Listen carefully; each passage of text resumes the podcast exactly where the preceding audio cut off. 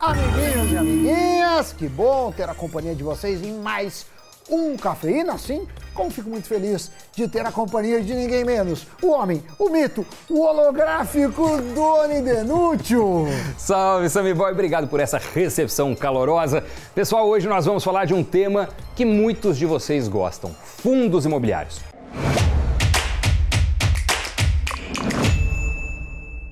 Bem, da verdade, esse ano começou bem conturbado para essa categoria, já que os dois primeiros meses foram impactados por questões macroeconômicas, inflação e juros, e pelo episódio envolvendo o MXRF11, que mexeu com o mercado.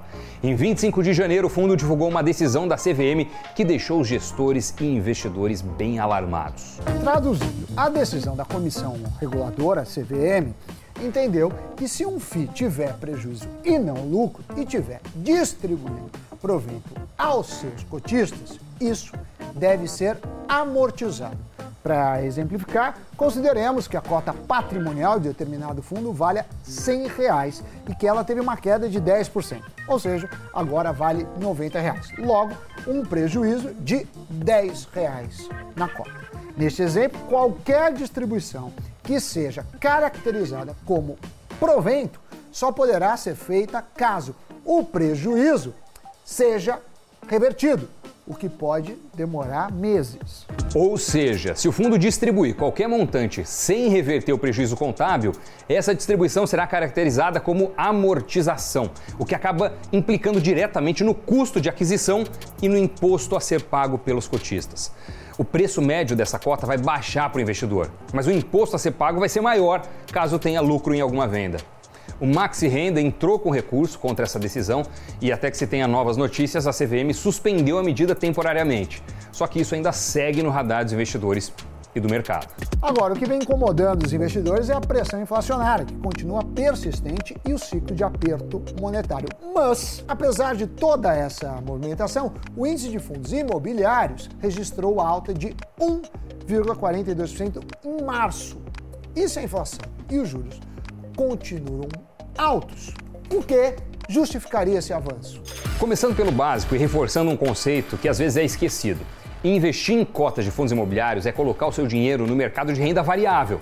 Ou seja, todos os investidores, eu, você, por mais conservadores que sejam os portfólios de FIIs, estão suscetíveis aos movimentos de mercado.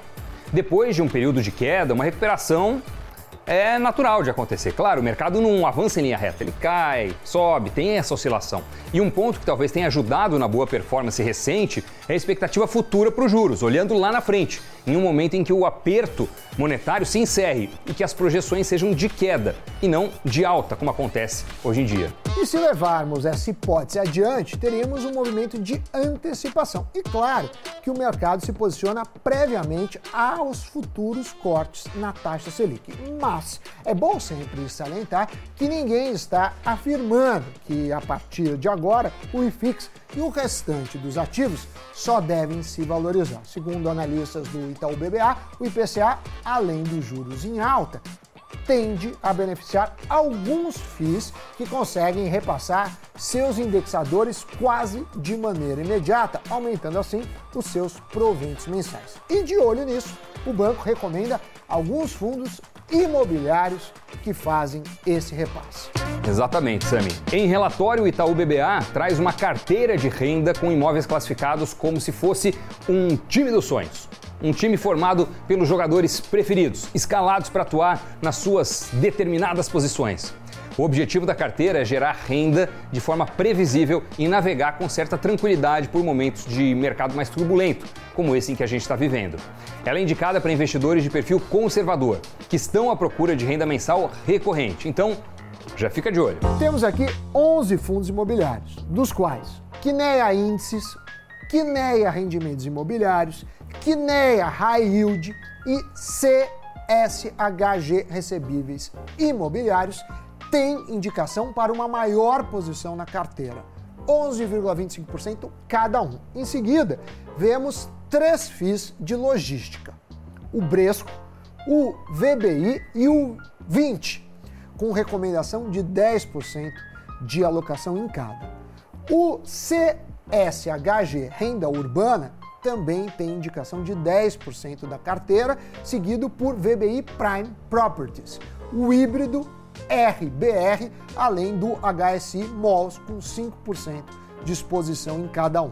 A distribuição entre os setores foi feita da seguinte maneira: 45% em ativos financeiros, 30% em galpões logísticos, 10% em renda urbana, 10% em lajes corporativas e 5% em shopping centers. É necessário saber esses dados porque eles dizem muito sobre a estratégia adotada e em como os analistas enxergam quais os setores em que há de fato uma maior aposta de bons rendimentos. Nessa composição, o dividendo corrente, ou dividend yield, da carteira é de 10,6%. Desde que essa carteira foi criada, em janeiro de 2018, ela teve um retorno de 35,8% contra 17,8% do IFIX, o que é um bom sinal, né? E como vocês já estão acostumados, vamos fazer agora um breve raio-x de algum desses fundos, a começar pelos FIIs de logísticas. O conhecido VILG 11 VILG 11 ou 20 Logística é um fundo de galpões que tem participação em 15 imóveis distribuídos em sete estados. Ele se apresenta como um dos principais fundos de galpões logísticos do mercado. Seu ponto forte é a qualidade dos seus ativos, a diversificação do fundo e a exposição ao e-commerce, além da qualidade de sua gestão. Já o Bresco Logística tem participação em menos imóveis que o anterior. São 11 propriedades distribuídas em três regiões brasileiras, sendo que 88% dos galpões são classe A. Os locatários têm baixo risco de crédito por estarem expostos a setores resilientes. A qualidade da carteira protege o fundo contra o aumento de vacância. Já o VBI Prime Properties é um fundo de lajes corporativas com imóveis de muita qualidade técnica e bem localizados. Ele tem participações em quatro ativos físicos e uma posição em cotas do fundo Hedge AAA, AAA. Segundo analistas do Itaú BBA, o fundo tem o melhor portfólio de lajes corporativas do mercado de FIIs. Além da boa qualidade técnica e da boa localização, a carteira de locatários apresenta um baixo risco de crédito. E a gente precisa falar de um fundo de CRI, é o Kineia High Yield, que tem no portfólio 37 CRIs.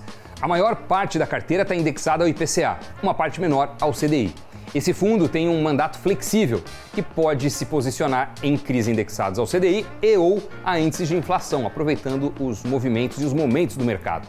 Ele toma maior risco, mas o potencial de retorno também é mais elevado. E para encerrar, vale citar o único FII de shoppings dessa carteira. É o HSI Malls. O portfólio do fundo conta com participações majoritárias em seis empreendimentos que estão distribuídos em três estados brasileiros. Seus ativos são bem posicionados em suas respectivas regiões, o que se traduz em resiliência de receitas e um bom histórico de ocupação.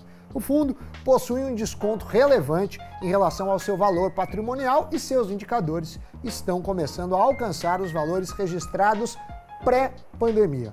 Então tá aí. Se você já tem algum desses fundos na carteira, deixa o seu comentário. Se não tem, deixa também. E olha, quem não tem e já é fã da modalidade, vale a pena entrar na página de cada um desses fundos e ler o prospecto deles, né? Avaliar como a gestão faz seus movimentos e como se posicionam.